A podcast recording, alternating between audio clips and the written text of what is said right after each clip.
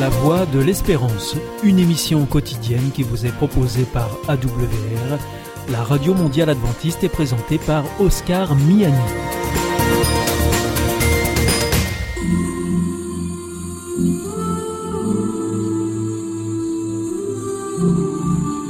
L'instant Bible.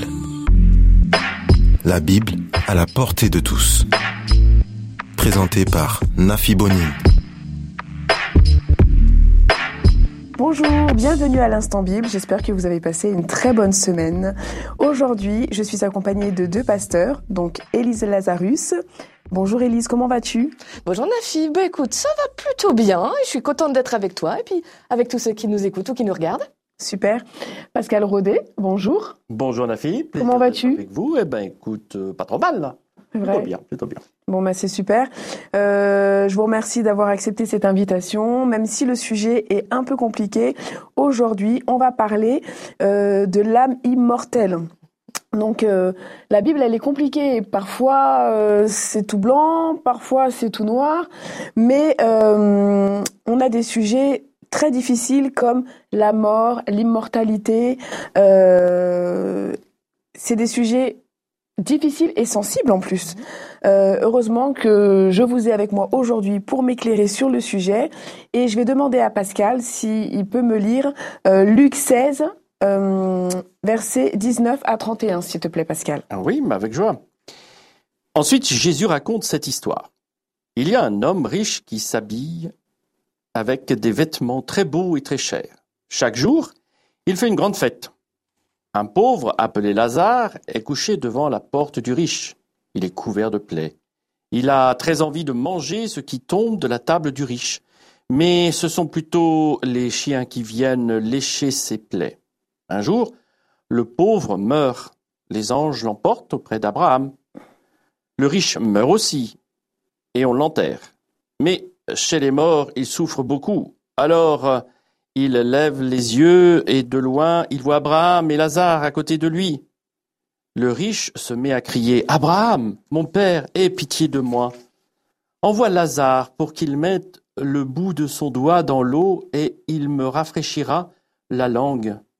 En effet, je souffre beaucoup dans ce feu. Abraham lui répondit Mon enfant, rappelle-toi, pendant ta vie, tu as reçu le bonheur et Lazare, lui, a reçu le malheur. Maintenant, ici, il est consolé, et toi, tu souffres. De plus, entre vous et nous, il y a un très grand trou.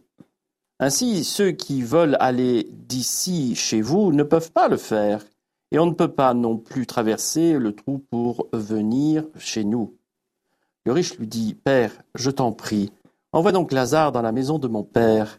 En effet, j'ai cinq frères. Lazare ira les prévenir pour qu'ils ne viennent pas, eux aussi, dans ce lieu de souffrance. Abraham lui répond, Tes frères ont Moïse et les prophètes, ils doivent les écouter. Le riche lui dit, Abraham, mon père, cela ne suffit pas. Si quelqu'un de chez les morts vient les voir, ils changeront leur vie. Mais Abraham lui dit, Ils n'écoutent pas Moïse ni les prophètes. Alors même si quelqu'un se lève de la mort, ils ne seront pas convaincus. Alors Pascal, euh, on est d'accord que c'est euh, de façon littéraire tout ça. Euh, Ce n'est pas euh, apprendre à la lettre. Et si c'est un style littéraire, lequel est-il? Alors, en effet, c'est la grande question de, de, de, ce texte.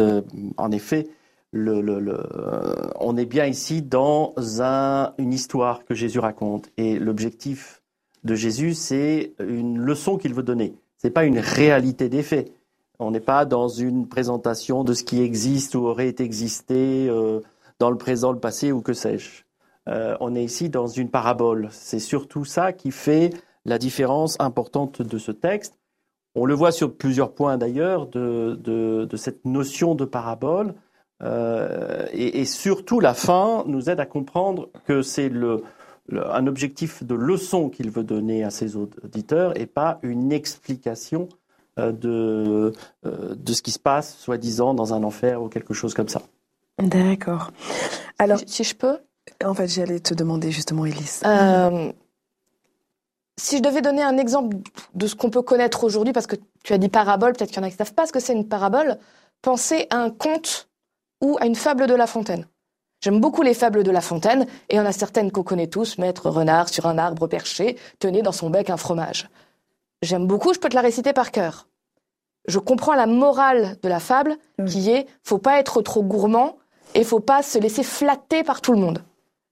Je comprends la morale, mais je vais pas commencer à croire qu'il y a des corbeaux qui se baladent avec des camemberts dans le bec et de renards euh, qui essayent de les flatter pour leur faire lâcher le camembert. Je comprends bien que ce n'est pas en train de décrire une réalité de quelque chose qui se passe réellement. Ici, un peu comme dans un conte, dans un conte, comment on sait que c'est un conte? Il y a toujours une phrase qui commence. Il était une fois? Il était une fois. Ici, dans la Bible, tu vas souvent trouver quand Jésus commence à raconter une histoire, ensuite Jésus raconte cette histoire, il y a. Ou des fois il commence avec le royaume des cieux est. Mais tu retrouves des phrases types qui commencent toujours ces histoires paraboles. Ça te permet de savoir, attention, Là, c'est comme si on rentrait dans un conte. Jésus n'est pas en train de décrire une histoire vraie. Il n'est même pas en train de faire de la haute théologie pour comprendre c'est quoi la mort. Il est en train d'essayer de donner une leçon, pas dans le sens de je te tape pour te donner leçon, mais faire comprendre quelque chose de façon plus facile à ceux qui écoutent. Et là, cette histoire, elle te dit, c'est pas parce que tu es riche dans ta vie que tu es une personne bien et que ça veut dire que Dieu est de ton côté. C'est pas parce que tu es pauvre et que tu as des difficultés dans cette vie que tu n'es pas quelqu'un de bien et que Dieu ne t'aime pas et ne veut pas prendre soin de toi. Et si tu relis l'histoire bien, tu vois vraiment ça. C'est, c'est ça qui appuie. On appuie sur tous les clichés pour bien montrer. T'as le très très riche, le très très pauvre au point qu'il y a même les chiens qui lèchent ses plaies. La morale, c'est soyez des personnes bien, parce que même si quelqu'un revenait de la mort pour vous dire attention, ça servirait à rien si vous avez décidé de mal agir. Euh, alors, Élise, suite euh, au texte qu'on a lu euh, sur Luc 16, versets 19 à 31, pourquoi est-ce intéressant de savoir le style littéraire? Bah, Comme je t'ai dit, là, c'est une fable, un conte, on appelle ça dans la Bible une parabole, c'est-à-dire une histoire, mais dans la Bible, tu as toutes sortes de textes. Par exemple, tu as même des livres entiers de la Bible qui sont dans un style particulier. Par exemple, tu as des livres qui vont être plus historiques qui te parle d'une histoire d'un peuple, les événements, les batailles, les rois, etc. Tu as des textes qui vont être de la poésie, les psaumes, le cantique des cantiques. Tu as des textes qui vont être ce qu'on appelle des textes prophétiques, donc qui parlent de l'avenir. Des fois, quand tu lis, tu fais, oula, ça parle de dragons, de grosses bêtes, de temps bizarres. C'est parce que c'est des styles littéraires différents. Et donc, il faut bien réussir à voir qu'est-ce qui est dans quel style bah Parce que, par exemple, un texte prophétique, tu peux pas juste le prendre au pied de la lettre comme ça et dire ah bah il y a des bébêtes qui se baladent et un dragon qui va venir manger des moutons et, des femmes. Euh, non, parce que tu te dis ok ça il faut interpréter, comprendre qu'est-ce que ça peut vouloir dire. Si tu prends les textes poétiques, des fois quand tu fais de la poésie et si tu veux dire à ton mari que tu l'aimes et que c'est le plus bel homme de la terre, tu vas en faire un peu des caisses, tu vois. Bah non, parce que c'est le cas. Oh, c'est beau l'amour. Et voilà, tu, tu, vas, tu vas dire des choses. Tu es l'homme le plus merveilleux de tout l'univers. Personne n'est comme toi. C'est ça. Même si Samuel est merveilleux, il y a peut-être un ou deux hommes sur Terre qui sont aussi bien que lui. Mais en poésie, voilà, tu y vas à fond. Mmh, des fois dans la Bible, il peut y avoir ça. Et si tu ne sais pas ça, si tu prends au pied de la lettre, bah, des fois, tu peux aller très très très loin quand même. Euh, si tu fais, c'est comme ça, un point, c'est tout. D'accord. Et Pascal, est-ce que toi, tu voudrais rajouter quelque chose sur euh, Luc, sur la vie après la mort? Mais Dans ce texte ici, en effet, c'est un, texte qui, euh, qui, est une histoire euh, pour expliquer un sujet où le prétexte, c'est véritablement la question de la mort, certes. Mais à partir du moment où on veut raconter un conte, alors là, on est libre de mettre ce que l'on veut dans son, dans son histoire, y compris l'histoire d'un Abraham qui se retrouve ici en train de faire euh, l'arbitre entre euh, Lazare et le pauvre euh, et l'homme riche sur cette question de la mort, ce qui se passe. Je suis en enfer, c'est terrible. Bah oui, mais tu as été riche pendant toute une vie, alors maintenant viens parler. après, à partir du moment où on, raconte, on veut avoir, on veut exprimer un sujet particulier, l'histoire, le conte, on met ce que l'on veut. Donc la mort dedans, ici dans ce texte, n'est pas une, réalité. Euh, c'est libre d'expression. Et Jésus s'est donné le droit de euh, mettre ce qu'il avait envie. Donc on ne peut pas coller la réalité euh, de la mort et après la mort sur ce, ce texte-là. Tu, tu, sais pourquoi on peut te dire ça, qu'on est persuadé, on est tous les deux d'accord là-dessus, que ce texte ne parle pas vraiment de la mort et ne dit pas ce que la Bible en pense là-dessus? C'est parce que tous les autres textes que tu trouves dans la Bible sur la mort vont à l'encontre de ça. Tu trouves des textes dans l'Ancien Testament, entre autres dans le Deutéronome, où Dieu dit c'est interdit d'aller parler avec les morts et d'essayer de rentrer en contact avec eux. C'est très dangereux. Tu as des textes dans l'Ecclésiaste qui te disent les morts ne savent pas ce qui se passe. Il n'y a plus ni joie ni peine quand on est mort. On ne se rend pas compte de ce qui se passe. Donc, tu as, tu as tous les textes autour qui te disent autre chose que ça. Et comme je ne pense pas que Jésus puisse être en désaccord avec le reste de la Bible, et que même dans ce qu'il dit lui, par exemple dans Jean, quand son ami Lazare meurt, il dit juste il dort, il dit pas il est au paradis ou il est en enfer. Ça, veut dire que là, bah, Jésus prend quelques libertés de ce qu'on appelle théologique, donc quelques libertés avec exactement comment ça se passe, pour bien marquer son point et j'ai envie de dire appuyer là où ça fait mal pour rappeler aux gens tu crois que t'es fort, tu crois que t'es beau, tu crois que t'es riche et donc que tout va bien pour toi, fais attention parce qu'il y a plus que juste que tu vis là maintenant. Donc conduis-toi bien dans ta vie. Merci Élise. Et euh, peux-tu me lire 1 Thessaloniciens 4, s'il te plaît, versets 13 à 18 Bien sûr. 1 Thessaloniciens 4. Versets 13 à 18, s'il te plaît.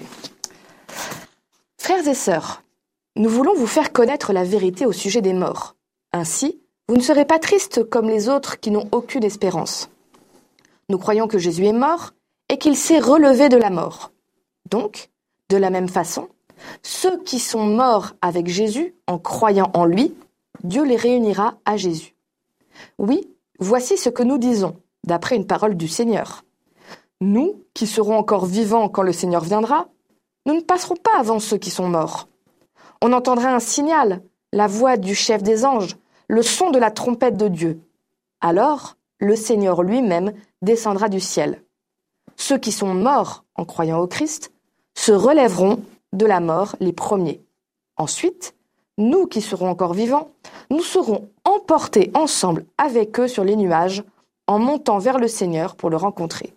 Et ainsi, nous serons avec le Seigneur pour toujours. Alors, encouragez-vous les uns les autres avec ces paroles. Je vais te poser la même question qu'à Pascal tout à l'heure. Quel est le style littéraire et les caractéristiques de ce texte, s'il te plaît? Bah, Ce texte, il est plutôt prophétique. D'accord. C'est-à-dire que tu as là quelqu'un qui s'appelle Paul, il était en train d'écrire une lettre. Au départ, tout, tout le livre des Thessaloniciens, c'est quelqu'un qui écrit une lettre à une église, à des gens qui sont dans une église. Et il leur parle de plein de choses, de ce qui va, de ce qui va pas, des problèmes, comment va la vie. Il salue des gens en particulier. Mais, alors peut-être parce qu'il y avait eu un deuil, mmh. qu'ils avaient peut-être perdu quelqu'un de la communauté, qui se posait des questions, que ça fait mal de perdre quelqu'un. Paul veut leur faire du bien et il rappelle une promesse que Jésus déjà avait faite qui disait, je m'en vais, je vous prépare une place, un jour je reviens vous prendre avec moi. Et donc avec ses propres mots, Paul dit la même chose, il dit, ne soyez pas tristes à propos de ceux qui sont morts, sachez que un jour Jésus va revenir, certains seront vivants et verront ça, mais ils ne seront pas privilégiés par, rapport à ceux qui étaient morts, parce que ceux qui étaient morts vont revenir à la vie et eux aussi iront avec Dieu. C'est très très beau. Et, et du coup, euh, Pouvons-nous apprendre dans ce texte quelque chose sur la vie après la mort? Est-ce que, euh, Pascal, toi, tu peux me donner ton avis dessus, s'il te plaît? Le, texte qui nous est présenté ici est en effet un texte explicatif et ça nous donne un élément assez euh, particulier sur la question de la mort. C'est que euh, l'apôtre Paul ici euh, précise bien qu'il y a un temps précis de la résurrection. Et comme l'a expliqué Élise, il y a ce temps au moment où Jésus revient pas avant, pas après, pas pendant, je ne sais pas trop quoi, etc.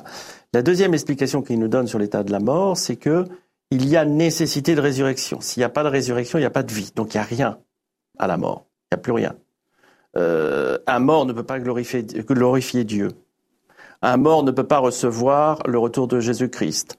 Un mort ne peut pas le louer non plus lorsqu'il va revenir. Il y a donc une nécessité ici de vie. Et ça, ça nous donne véritablement ce que les autres textes nous disaient un peu euh, avant. C'est vrai, c'est un état où il n'y a rien. On ne peut euh, avoir aucune vie, aucune action, aucune pensée, aucun sentiment durant la mort. Euh, il y a besoin de cette, résurrection pour, de nouveau réaliser tous ces éléments-là. Donc si j'ai bien compris vos dires à tous les deux, ça veut dire que tout le monde va ressusciter. Tout à fait. Alors tout le monde, en effet, a un temps précis, a une action précise.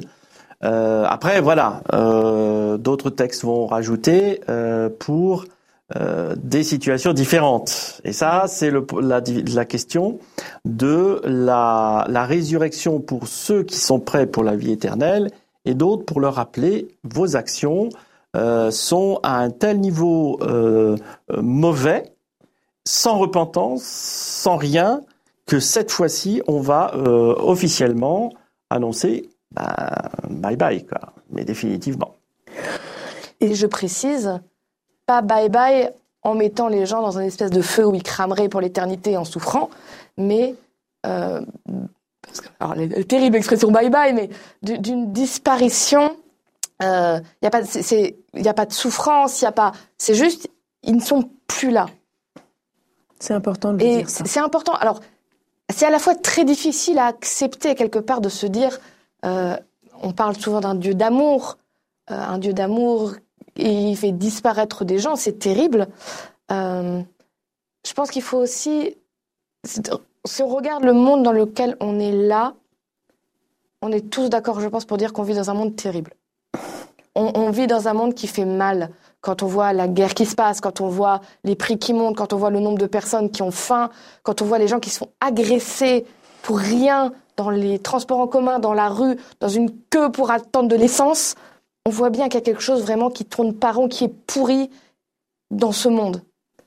Et, Dieu explique que bien il y a un moment où il faut couper le mal à la racine pour empêcher que le mal revienne encore et encore. Et donc il dit, ben, les personnes qui ont été d'accord pour dire je veux un monde différent, je veux vivre dans un monde où il n'y a pas ce mal, tous, il les prend parce que même s'ils sont imparfaits, même s'ils n'y arrivent pas, c'est pas grave, au moins ils ont envie, donc il va les aider à le faire. Ceux qui vont dire, mais moi ça me va très bien comme ça, je ne veux pas d'un monde différent, il ne peut pas les obliger à vivre dans un monde qui n'a plus ce mal. Donc il dit, je ne vous oblige pas à vivre dans ce monde-là, je ne fais pas de vous des robots, mais je ne peux pas non plus vous laisser être là parce que tant que la racine du mal est là, le mal, bah, il se propage et il pourrit tout. Donc c'est pas une vengeance, c'est pas une punition, c'est pas Dieu qui envoie la foudre pour dire euh, ah, vous êtes des gros méchants. C'est Dieu qui dit là pour sauver ce qui peut être sauvé, il y a quelque chose de drastique, quelque chose de, de très fort qui est fait pour que enfin cette terre et l'humanité puissent vivre débarrassées du péché. Et c'est dur à vivre et à entendre, hein, c'est quelque chose qu'on porte tous. Mais quelque part à un moment, ce sera une nécessité. Euh, je rajouterai juste une chose aussi qui rejoint un peu le texte d'avant avec euh, Lazare. Euh, il, faut, il faut comprendre aussi par rapport à l'état des morts qu'il n'y a pas de rattrapage du franc l'état des morts. La décision doit être prise durant la vie. Euh, pourquoi je donne la référence avec le texte d'avant, c'est que Jésus veut expliquer que, euh, comme il a été rappelé euh, par Élise tout à l'heure, euh, c'est pas parce qu'il va y avoir un mort qui va ressusciter pour dire ah l'enfer c'est terrible machin blabla, mais s'il n'arrive pas à comprendre, à entendre et à accepter ce qu'ont dit les prophètes avant, c'est-à-dire en d'autres termes, je le je le relis à la Bible, aujourd'hui, maintenant, dans une une situation où ah oui je reconnais que j'ai là c'est pas ce que je fais c'est pas bien ou ou ce que je ce que je réalise c'est vraiment pas bien.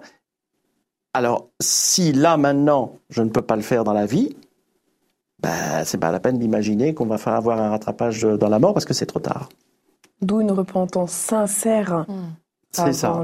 tout à fait. Repentance là maintenant aujourd'hui euh, durant cette vie que euh, euh, Dieu m'accorde et auquel il est dans cette patience en disant Là, tu es sur la terre, tu vis, tu es en relation avec les vivants, tu es en relation avec tous ceux qui sont autour de toi. Maintenant, agis, fais quelque chose. Et s'il le faut, recommence. Et si ça va pas encore, j'attends, mais dépêche-toi. Dépêche-toi, mais pour de bon. Quelque part, oui. Mais si je regarde le verset 16 de ce qu'on a lu précédemment, donc euh, dans 1 Thessaloniciens 4, euh, on réalise que Paul croyait que ça passerait euh, de son vivant. Et pourquoi ça n'a pas été le cas? C'est l'état d'esprit de tous les disciples de l'époque. C'est-à-dire que pour eux, Jésus est parti, il est monté au ciel. Bon, on évangélise, euh, et c'est vrai que ça marchait bien. Euh, il suffisait d'un discours de Pierre euh, pour qu'il y ait plus de 1000 personnes qui se convertissent en une fois, en une journée. il suffisait de, quelques éléments des disciples à droite à gauche. Ça se faisait dans toute la Palestine. Ça commençait à aller ailleurs partout. Il y ça devenait une religion très importante. Il y avait ce souhait de tous de rentrer dans ce dans, dans, dans cette demande de pardon défaut, de revenir, de croire en un Christ qui a euh, sauvé l'humanité. Donc, forcément, dans le monde euh, de l'époque romain, on avait l'impression que s'il y avait que dans le centre de la terre, mhm. euh, donc et donc voilà, ça veut dire que ben on va on va pouvoir l'accueillir avant de mourir. Ce n'est qu'après que Paul se rend compte, surtout quand il est arrêté à Rome, que ah non, il va falloir plus de temps. Euh, et ça, c'est une révélation progressive que les chrétiens vont avoir. Euh, que euh, voilà, le Seigneur n'a pas dit parce que ben, l'ensemble de la terre, c'est pas l'empire romain uniquement. Moi, je pense que Dieu, il, alors je vais pas dire que Dieu est malin parce que ce serait très restrictif, mais Dieu, il sait comment les hommes fonctionnent. Et c'est très volontairement qu'il a laissé un très gros flou sur à quel moment il va revenir. Il a donné, il a donné des pistes quand même, il a donné des, des, petits signaux de voilà, le monde va devenir de pire en pire, il y aura de plus en plus de catastrophes. Mais si tu regardes l'histoire de la chrétienté, de tous les chrétiens, euh, à, chaque siècle, ils étaient persuadés que c'est bon, c'est ce siècle-là où, où Jésus va revenir.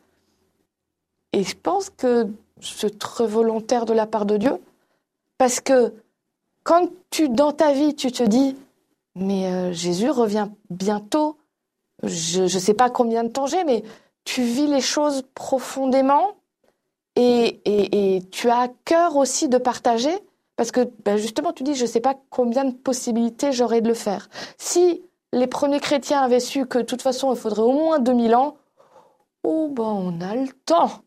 Ça va, on peut rester un peu entre nous, vivre des trucs sympas, parler, des, partager, on le fera plus tard. Et si au contraire, il avait dit, je sais pas moi, que ah, je vais revenir le 1er janvier 2023. Nous, là, on serait en panique et, et, on ferait plus rien, on, on ferait plus de plan non plus, on vivrait plus. Ce serait quelque part terrible. Donc, en ne disant pas c'est quand, en laissant chacun se dire bah, c'est peut-être pour bientôt, ça permet à chacun à la fois de vivre en faisant des plans, parce que comme tu sais pas, ça peut être euh, après ta vie, dans 40 ans, donc bah faut bien euh, se marier, avoir une famille, avoir euh, une maison, avoir un travail, aider les autres, et en même temps de oui mais il y a ma vie là, mais il y a aussi le meilleur que j'attends, donc c'est toujours dans un petit coin de ma tête, et ben, je partage, je vis avec des belles valeurs, j'essaie d'être à la recherche de choses qui ont un sens très profond, plutôt que des choses juste euh, un peu plaisir immédiat. Tu vois, tu as cet équilibre aussi qui se fait. Je pense que Dieu, il, pense toujours à nous. Et dans tout ce qu'il fait, il cherche ce qui va être le mieux pour nous. Avant que je fasse ma conclusion, je souhaiterais savoir, Pascal, euh, qu'est-ce que tu attends du retour de Jésus? Ah, euh, moi, c'est ni plus ni moins cette vie éternelle.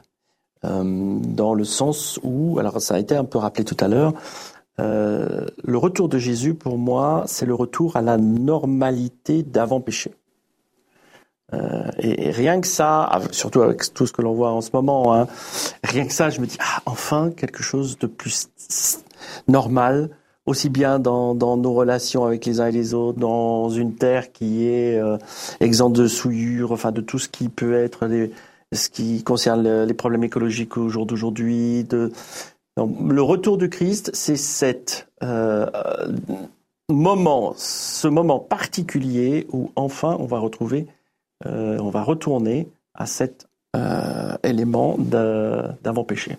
Merci beaucoup Pascal, merci d'avoir passé ce moment avec nous. Mais merci aussi. Merci beaucoup Élise et merci d'avoir passé ce temps et avec nous et pour de m'avoir expliqué tout ça. Avec plaisir. Je vous souhaite à tous une très bonne semaine. Je vous donne rendez-vous la semaine prochaine. Et puis bah, bonne semaine, bonne semaine à vous deux. Hein. Merci pareillement. Au revoir, bonne continuation.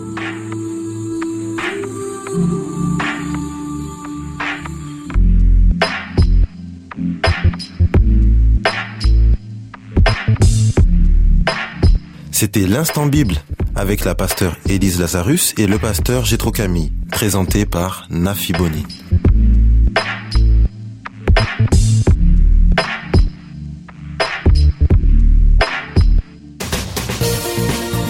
Notre émission est maintenant terminée. C'était la Radio Mondiale Adventiste, la voix de l'espérance.